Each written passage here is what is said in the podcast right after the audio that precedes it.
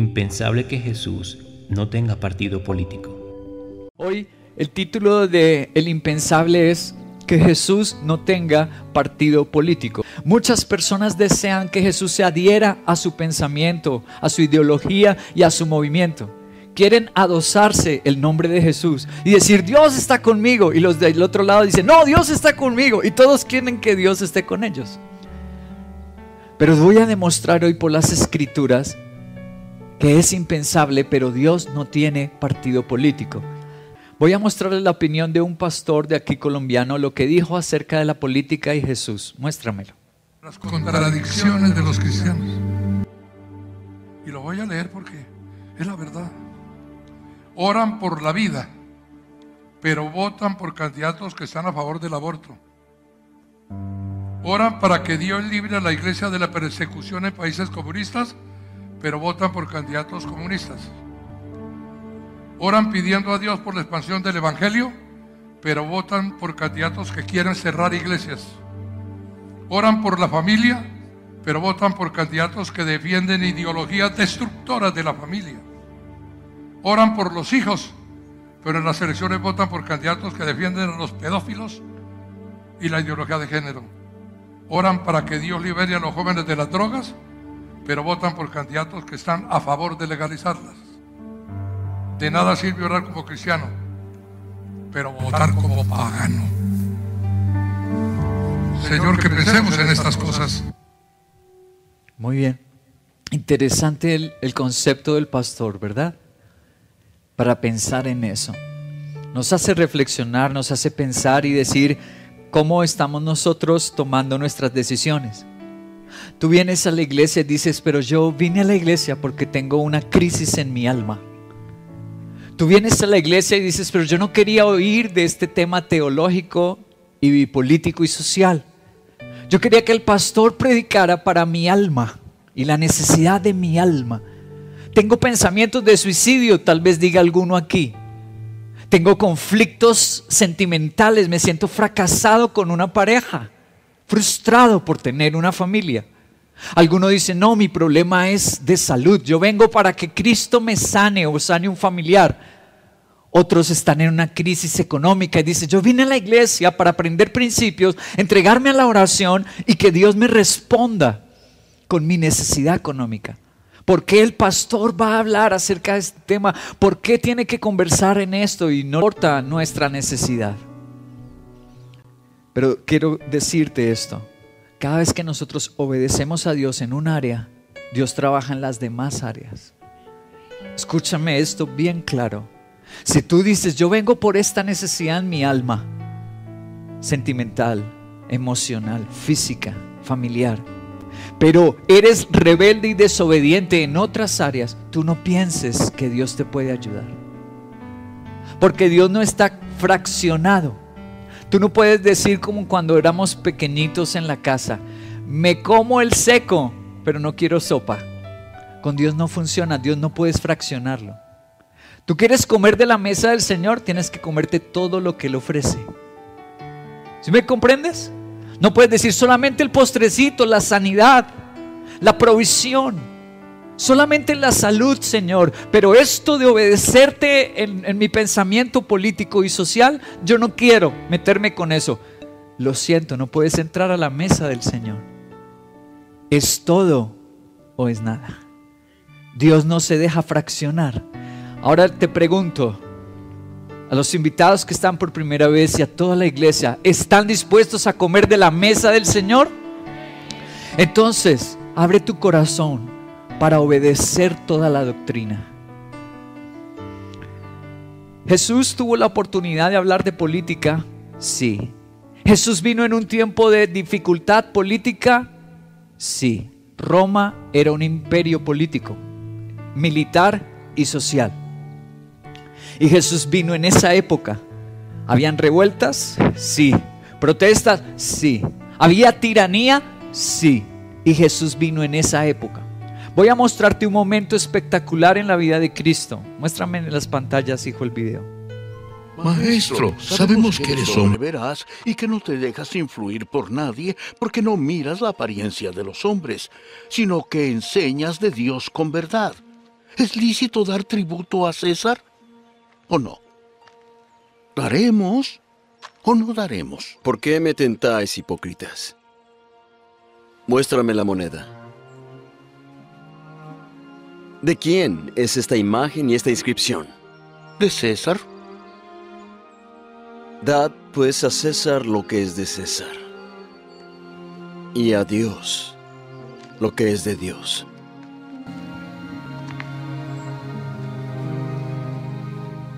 Vamos a este momento justo que vimos en las pantallas y leámoslo en el Evangelio de Marcos en su capítulo 12. Al llegar le dijeron, Maestro, sabemos que eres un hombre íntegro. Mira lo que le dijeron a Jesús, tú eres un hombre qué? Íntegro. No te dejas influir por quién? Por nadie. Porque no te fijas en las apariencias, sino que de verdad enseñas el camino de quién?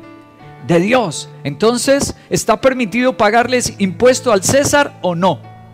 Mira el preámbulo. Dicen, primero, tú enseñas a Dios de verdad. Segundo, le dicen, tú eres íntegro y no te dejas comprar ni manipular de nadie. Y Jesús dice, sí. Entonces dinos, ¿por quién votamos? Lo trataron de meter en el campo político. Porque César era un emperador. Era el gobernante máximo en Roma. Era el César. Entonces, ¿qué hace nuestro Señor Jesús? Bueno, Quiero darte la opinión de un teólogo prestigioso con un libro hermoso que se llama La política de Jesús, el libro. Pueden ver en sus pantallas una foto del teólogo, se llama John Howard. John Howard Jodder es el nombre de él. Siglo XX, teólogo de la iglesia menonita, teólogo de la teología pacifista y escribió ese libro, La política de Jesús. Él dice en este libro, es difícil ver cómo la pregunta sobre el denario pudo haber sido pensada por quienes la plantearon como una seria trampa.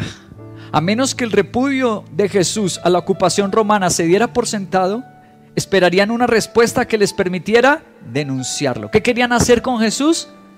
Denunciarlo. Que Jesús repudiara al César, dijera, por ese no se vota, a ese político no se sigue. Pero ellos querían después linchar a Jesús irse contra él. Dígame, pastor, ¿tú eres de este candidato o eres de este otro?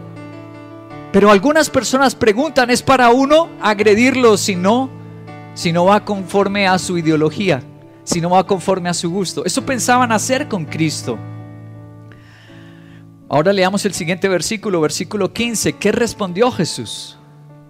Versículo 15. ¿Debemos pagar o no impuestos? Pero Jesús, sabiendo que fingían, que sus intenciones no eran puras, les replicó, ¿por qué me tienden trampas? Tráiganme una moneda romana para verla.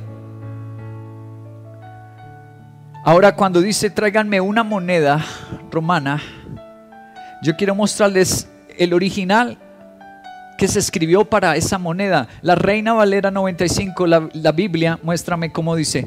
Dice, traedme un denario. La denominación del denario, voy a mostrarles la foto de un denario porque los han encontrado en excavaciones arqueológicas los denarios. Ahí tienen uno. Esos son los denarios. Ese es exactamente del tiempo de Jesús. Jesús tuvo en la mano esa moneda. Y esa moneda, por una cara, por la cara donde tiene a Tiberio, es el emperador de ese momento, Tiberio César, dice así, lo que, las letras que están escritas allí en latín dice Tiberius Caesar Divi Agus Fili Agus. ¿Qué significa en español? Tiberio César, hijo del divino Augusto. Eso es lo que significa eso. Tiberio César, hijo del divino. Consideraban a Augusto un dios, del divino Augusto. Y al otro lado tenemos a una mujer, esa era la diosa de la paz en Roma la diosa de la paz. Y dice Pontif, Pontifex Maximum. ¿Cómo consideraban al emperador? Sumo pontífice, sumo sacerdote. Yo quiero decirte, todas esas cosas, qué sorprendente, son las que Jesús, son los títulos de Cristo. Jesús es hijo de Dios, no el César. Jesús es el sumo sacerdote, no el César. Y le trajeron justo esa moneda Ahora, Jesús tenía la oportunidad en ese momento de que satanizar al emperador. ¿Cierto? y decir, este es un blasfemo. Mire lo que está diciendo, que es hijo de Dios y él no es el hijo de Dios, soy yo. Pero Jesús no dijo eso. Jesús tenía la oportunidad para decir, Él se está creyendo un sumo sacerdote y Él no lo es, lo soy yo. Pero Jesús no hizo eso. Jesús tuvo la oportunidad de aprobar también al emperador, pero tampoco lo aprobó. Ni lo desaprueba, ni lo aprueba. Jesús dice, denle al César lo que es a Él. Y denle a Dios lo que es de Dios. ¿Por qué nuestro Señor no se adhiere a un partido? Ni aprueba ni rechaza. Lo voy a demostrar con tres conceptos del Nuevo Testamento. Dos conceptos están en las cartas a los Corintios y un concepto está en la carta a Tito, al apóstol Tito. El primer concepto está en Primera de Corintios capítulo 1 versículo desde el 11. Digo esto, hermanos míos, porque algunos de la familia de Cloé me han informado que hay rivalidades entre ustedes. Me refiero a que unos dicen yo soy de Pablo, otros afirman yo soy de Apolos, otros dicen yo soy de Cefas y otros yo soy de Cristo. ¿Cómo? ¿Está dividido Cristo? ¿Acaso Pablo fue crucificado por ustedes o es que fueron bautizados en el nombre de Cristo? Muy bien, el primer concepto es este. Dios no está dividido ni roto. ¿Por qué no toma partido político Cristo? Porque Él no está dividido ni está roto. Bien, Primera de Corintios capítulo 1, versículo 10, es el versículo 10. Dice, les suplico hermanos, en el nombre de nuestro Señor Jesucristo, que todos vivan en armonía y que no haya divisiones entre ustedes sino que se mantengan unidos en un mismo pensar y en un mismo propósito. Aquí está el primer concepto político que Jesús aborda en las cartas. ¿Cuál es el primer concepto? La palabra divididos en el griego es la palabra cisma. Ahí la tienen en las pantallas. Es la palabra cisma. Y el Señor dice, no debe haber entre ustedes divisiones, es decir, no debe haber entre ustedes cisma. Quiero explicar la palabra para comprender el por qué, que tiene que ver esa palabra con política. La palabra cisma viene del griego sisein. Sisein significa, en el griego clásico, significa cortar o quebrar. Cisma viene de ese verbo sisein que significa cortar o quebrar. Cuando dice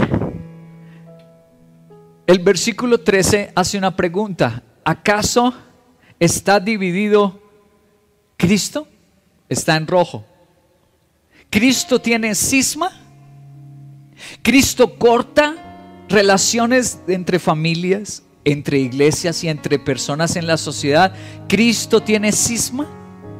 La Biblia está diciéndonos que no y que entre nosotros no debe haber cisma. Esta palabra cisma primero se usaba en vestimenta, en el contexto de los vestidos. ¿Dónde se usó cisma en el contexto del vestuario? Mateo 9:16. Dice Mateo 9:16, nadie remienda un vestido viejo con un retazo de tela nueva, porque el remiendo fruncirá el vestido y la rotura se hará peor. Está en rojo la, la rotura. La palabra griega en rotura es la palabra cisma. Dios dice que Él no quiere romper un vestido. Por esa razón no hace remiendo, sino que nos regala un nuevo traje. La palabra cisma era usada para la vestimenta. Cuando se habla de romper, se usa la palabra cisma. Pero el diccionario teológico enciclopédico, ahí tienen una foto para quien quiera consultar el diccionario teológico enciclopedia, enciclopédico, dice que no solo en la ropa, sino que se usaba cisma en lo militar y se usaba cisma en lo político. Cuando las, las personas en el imperio romano empezaban partidos políticos, se usaba la palabra cisma. Primera de Corintios en su capítulo 1, versículo 12, Dice así, me refiero, mira lo que le pasó a la iglesia de Corintios, me refiero que unos dicen yo sigo a Pablo, otros dicen yo sigo a Apolos, otros dicen yo sigo a Cefas o a Pedro y otros yo a Cristo. El, el, Señor está usando al apóstol para decir, en la iglesia no debe haber cisma. ¿Cómo es eso que están surgiendo partidos? ¿Cómo es eso que se están dividiendo? En la iglesia no debe existir eso. Voy a recurrir a los primeros padres del cristianismo, historiadores y teólogos, que hablaron sobre este tema. Primero, Irineo. Aquí tenemos una estatua de Irineo del siglo segundo. Vivió él en el siglo segundo después de Cristo y él dijo, la iglesia es el único sol que ilumina el mundo entero. En la iglesia no hay varios soles, es único, único y exclusivo. Para la salvación del mundo, solo la iglesia. Y no habla de muchos soles, sino uno solo. Ahora, Orígenes. ¿Quién fue Orígenes? Uno de los principales historiadores del cristianismo, siglo tercero después de Cristo, dijo, dijo Orígenes, fuera de esta morada, es decir, de la iglesia, no hay salvación. Tanto Irineo como Orígenes dice que la iglesia tiene que mantenerse unida y que no va a haber salvación para quienes están fuera de la iglesia, solo en la iglesia. El tercer padre de la iglesia que voy a mencionar, Clemente de Alejandría, también vivió en el siglo III, Clemente. ¿Qué dijo él? La iglesia es la ciudad del logos, es decir, de Cristo, porque a Cristo se le llama el verbo, el logos, hecho carne. La iglesia es la ciudad del logos donde están todos los que Dios desea salvar. Ese es el primer concepto, con un término político usado en la política de aquel entonces en Roma, el término cisma. Y dice que la iglesia no se puede dividir en partidos.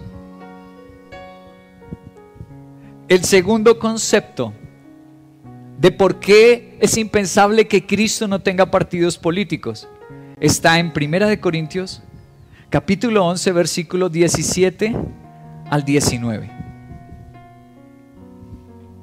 Dice así: Al darles las siguientes instrucciones, no puedo elogiarlos, ya que sus reuniones traen más que perjuicio que beneficio. Imagínate tú venir a la iglesia y salir perjudicado.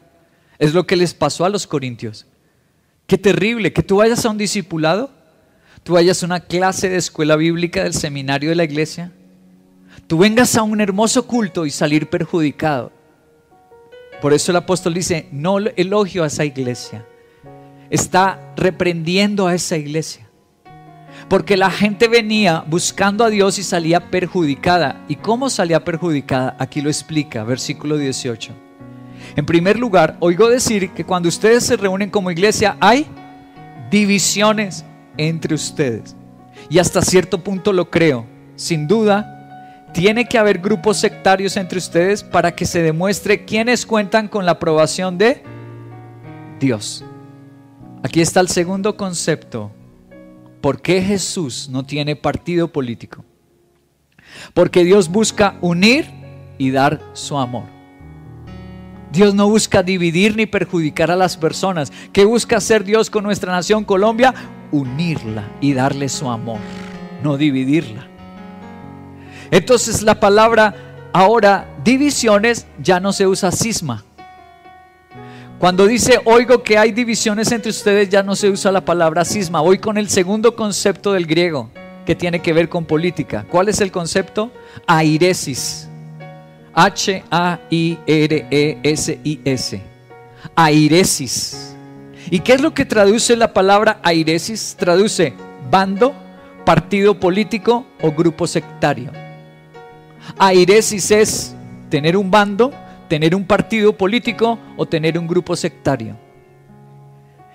Y Dios usa al apóstol Pablo para decir, en mi iglesia no debe haber airesis, ni cisma ni airesis ni ruptura ni división de cisma, ni tampoco partidos políticos ni sectarios de airesis.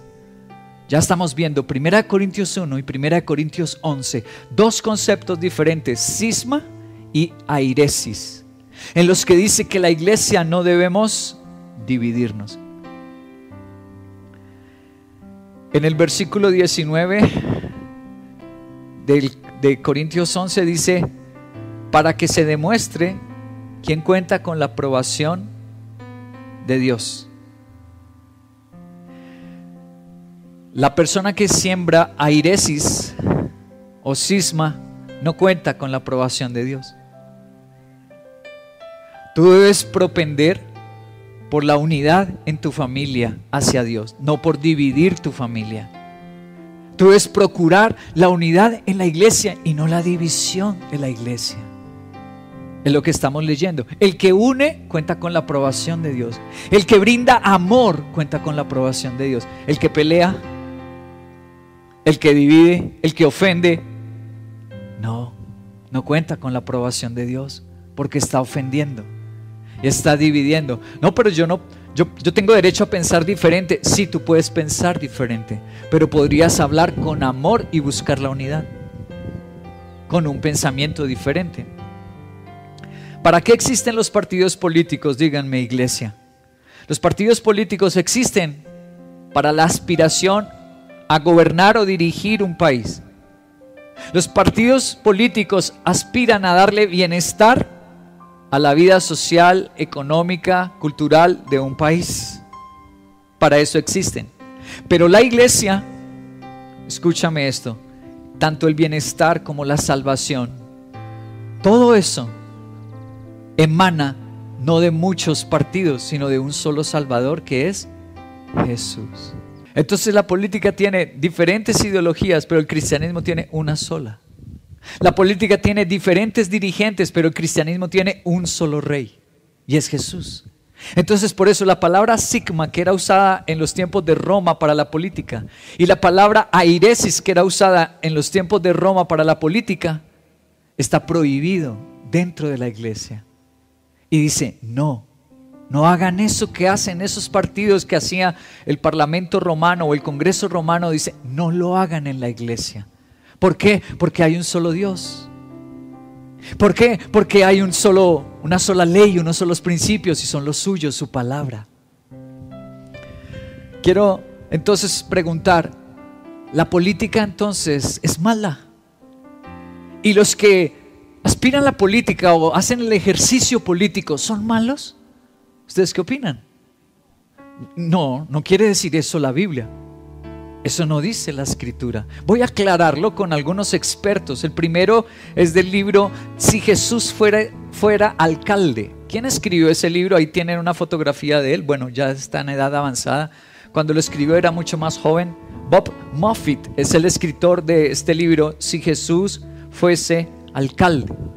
Él nació en los Estados Unidos, una familia de pastores cristianos. Sus padres fueron profesores de la Universidad de Viola. Escúchame, un hombre muy bien preparado, de una familia muy culta.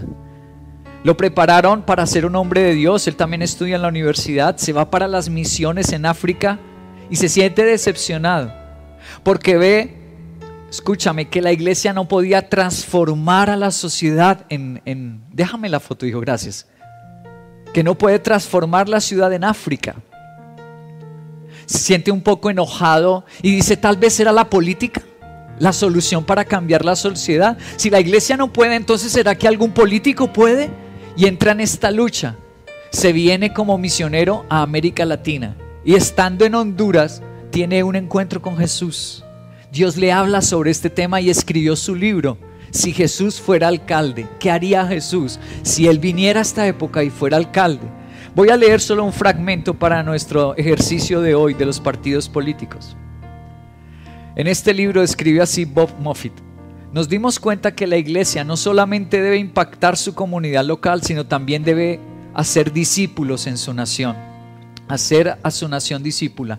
Comprendimos que la cosmovisión bíblica es esencial si vamos a enseñar a nuestras naciones a servir en nuestras comunidades como si Jesús fuese alcalde. Una cosmovisión es simplemente el conglomerado de premisas o creencias por medio de las cuales las personas ven el mundo y su funcionamiento. La cosmovisión bíblica nos dice que somos una raza caída y sin la intervención de Dios estamos sin esperanza.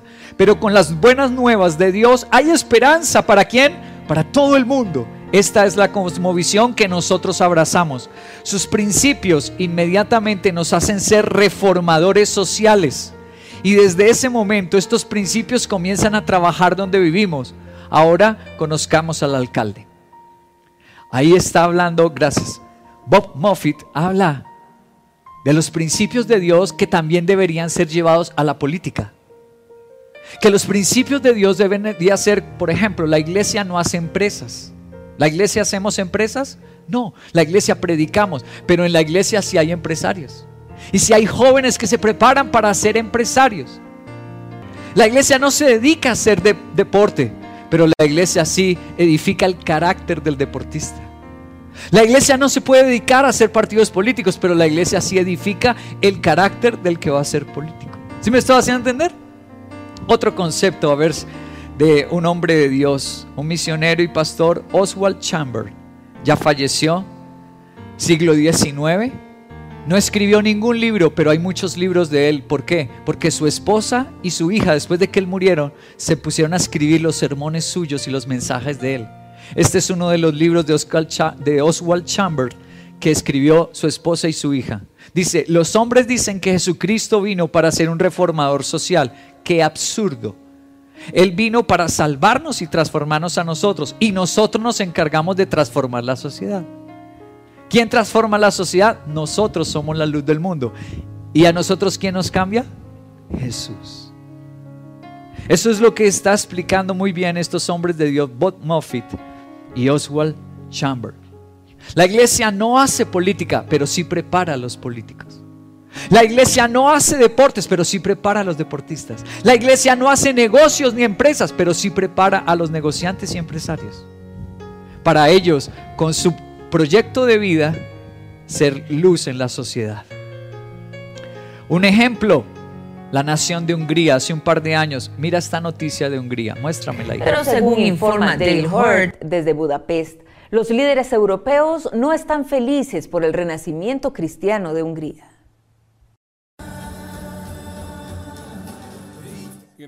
En una época donde la mayor parte de Europa es atea, hay un país donde el cristianismo no solo se mantiene, sino que prospera.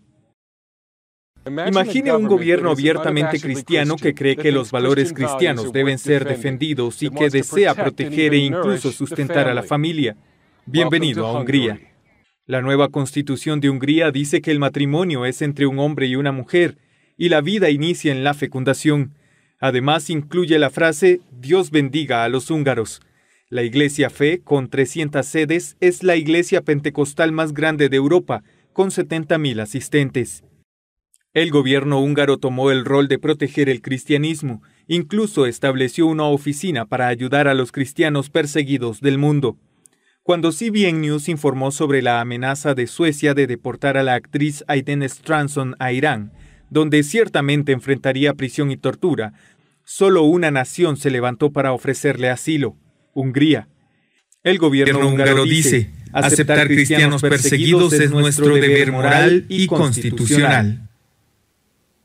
Qué bendición cuando hay políticos o gobernantes que temen a Dios. ¿Te das cuenta? Cuando han sido formados como hombres y mujeres de Dios, cuando llegan al gobierno, cambiaron la constitución para bendecir y proteger el cristianismo. Mira la noticia de esta actriz.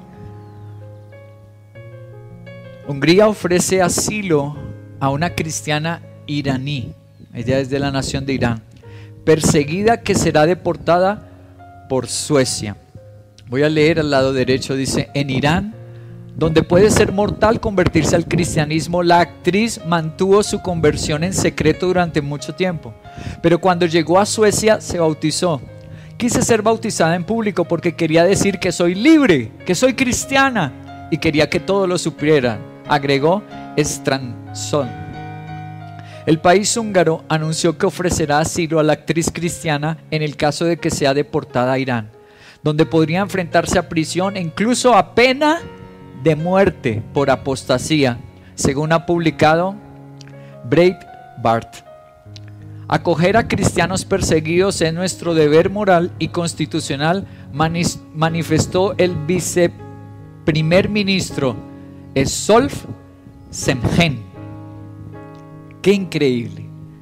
Entonces, de ninguna manera la política es mala, los malos somos son los humanos que llegan allá. Pero si los humanos somos transformados por Cristo, pueden desde la política ser una bendición para el país. El último principio. Yo les dije que estaba en la carta a Tito, capítulo 3, versículo 10 y 11. Qué alegría cuando llega Cristo a una familia. El problema no es el matrimonio. No, yo por eso no me caso. ¿Han oído a las personas decir eso? Yo no me caso porque uno se casa y empiezan los problemas. El problema no es por casarse. El problema son los seres humanos que no tienen a Dios. Pero cuando uno tiene al Señor y se casa, querido, la, la historia es distinta. El problema no es el matrimonio. El problema es cómo nosotros lo construimos. Eso es, ese es el problema. Así como el problema no son los hijos, que hay personas que dicen, yo no tengo hijos, porque eso es terrible. Sí, eso es una lucha, los hijos, levantarlos es una lucha. Pero también es una gran alegría. Mis hijos me dan mucha alegría, me dan motivación. Entonces el problema no es en sí la situación, sino el problema es nuestro corazón. Terminemos con Tito capítulo 3, versos 10 y 11, dice. Así que al que cause divisiones, amonéstalo dos veces y después evítalo. Puedes estar seguro que tal individuo se condena a sí mismo por ser un perverso pecador.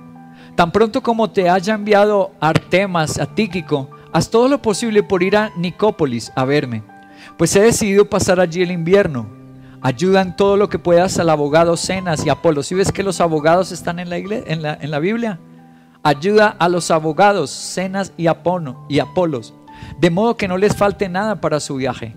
Que aprendan los nuestros a empeñarse en hacer buenas obras a fin de que atiendan a lo que realmente es necesario y no lleven una vida inútil.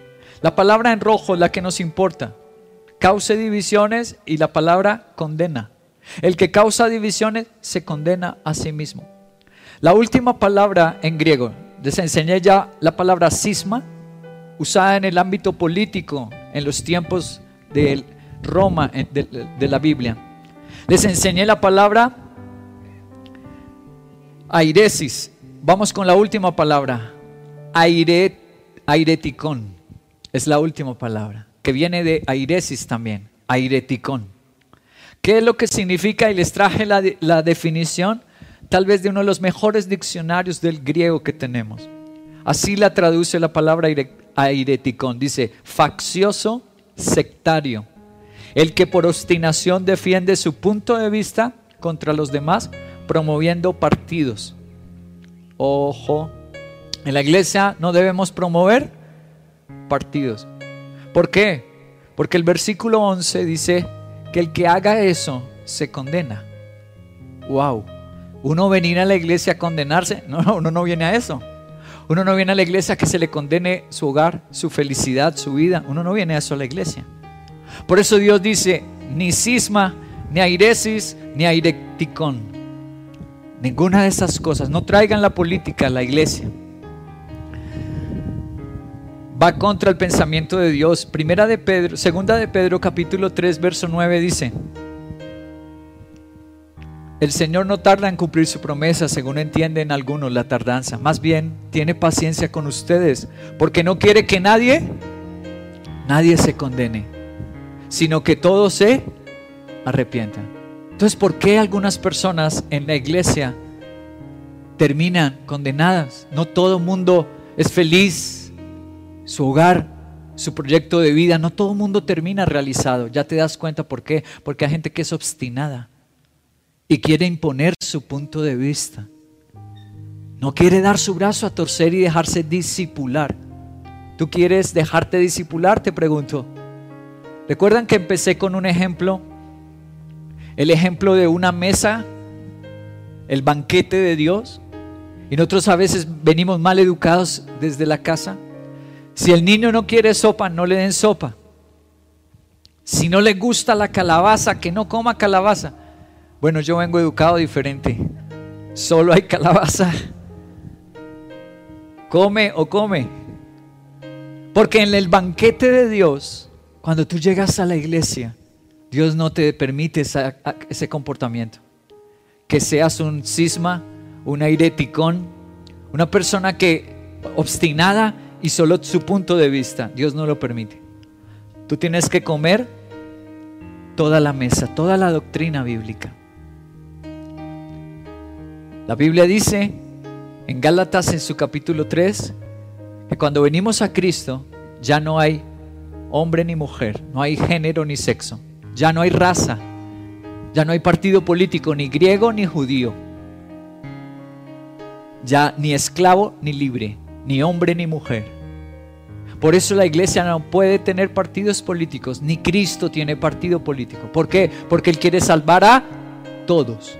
El de ese partido, a ese también lo quiere salvar. El de ese partido, a ese también. El de esa raza, sí.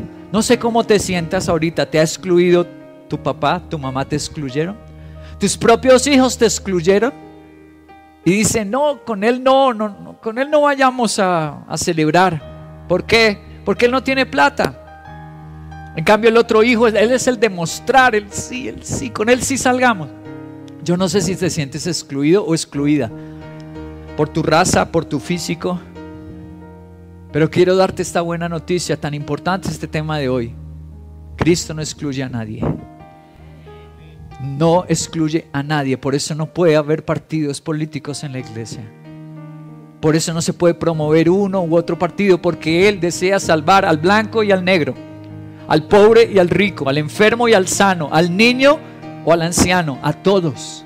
Hay un espacio para ti en la casa de Dios. Uno de mis versículos preferidos que con lágrimas he orado en estos años de prueba en mi vida, en estos, estos años que he tenido pruebas, pruebas en el matrimonio, pruebas en la economía, pruebas en mi salud.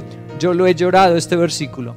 Uno de los salmos dice, porque en tu casa aún la golondrina haya un nido. Wow en la casa de Dios hasta una qué? Wow. Tú puedes sentirte una inútil golondrina, una pequeña golondrina, pero en la casa de Dios hay un espacio para ti. Termino con esta gran historia que la mostraron en los medios de los Estados Unidos este año. Esta es muy fresca, esto pasó este año. Salió en la televisión, en las revistas, en todas partes en los Estados Unidos esta noticia. Muéstramela, hijo. Estuvo en prisión 37 años por el crimen que hizo otra persona. 37 years. How did you get through? La libertad desde la mente. Estaba en prisión, pero nunca dejé que mi mente fuera a prisión.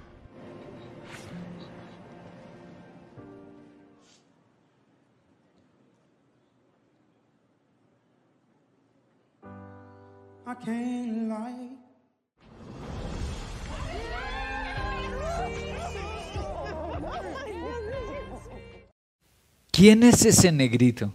Ya les voy a mostrar. Dame la, foto de la noticia. Así lo tituló uno de los portales en Estados Unidos, Archie Williams y el Dios de la restauración. ¿Quién es Archie Williams? Dice, cada vez que Archie Williams se sentía derribado en la cárcel, oraba y cantaba al Señor. Así era como tenía paz en la cárcel. Williams provenía de una familia de cantantes e incluso en prisión dirigía administraciones, cultos musicales. Un amigo le habló del proyecto Inocencia, una organización que ayuda a las personas condenadas erróneamente o injustamente a luchar por su libertad. En cuanto a Elton John, cuando el artista icónico escuchó que Williams había interpretado su canción, escribió un tuit que se conmovió hasta las lágrimas. El coraje y el perdón mostrados por él, por Archie Williams, es realmente inspirador, escribió el artista Elton John, de 73 años. El mismo espíritu que el mundo encontró tan inspirador con Nelson Mandela. Casi, escúchame, voy a terminar con esto porque tal vez te sientas así, como un caso perdido. Tenía 22 años cuando lo tomaron preso. Y los llevaron a la prisión, ¿cómo es que se llama esta prisión? La de más peligrosidad en los Estados Unidos, para cadena perpetua. La gente que ya no tiene, nunca vas a ver la luz de afuera del, sol. No me acuerdo cómo es que se llama esa prisión. No, esa ya no. Bueno, luego, ahorita me acuerdo. En esta cárcel, escúchame, es tan aberrante lo que se vive en esa prisión. La gente ya sabe que no va a salir jamás. Entonces cometen unas aberraciones. Allá desde años atrás, los hombres van echándole ojo a otros hombres para casarse. Es una cosa terrible esa prisión. A los 22 años lo mandaron a esa prisión, acusado de una violación que él no había cometido. Una persona dijo, que había visto entrar en esa casa a un negrito.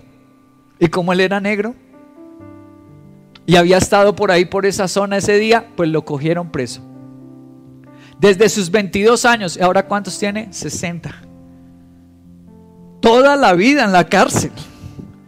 ¿Cómo no se corrompió? ¿Cómo no se mató? ¿Cómo no se dio a esas prácticas y esos vejámenes sucios que hacen en esas cárceles? Dijo, con la música y la oración porque viene de una familia cristiana.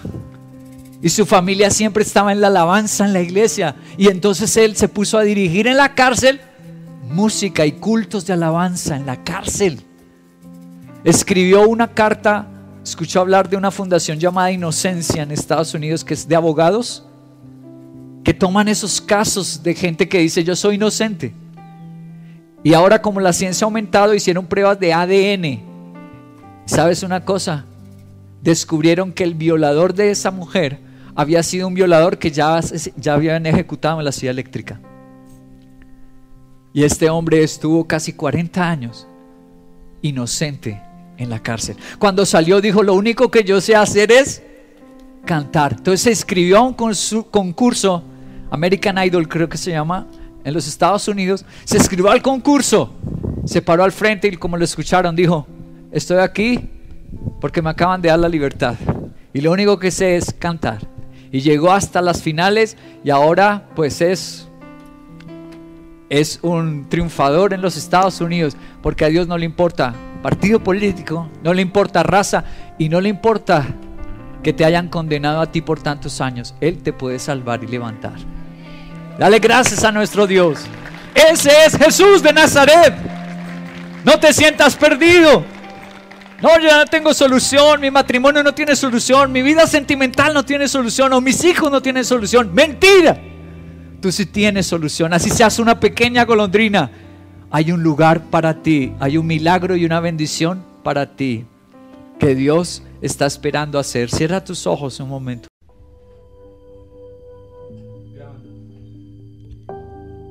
Impensable que Jesús no tenga partido político.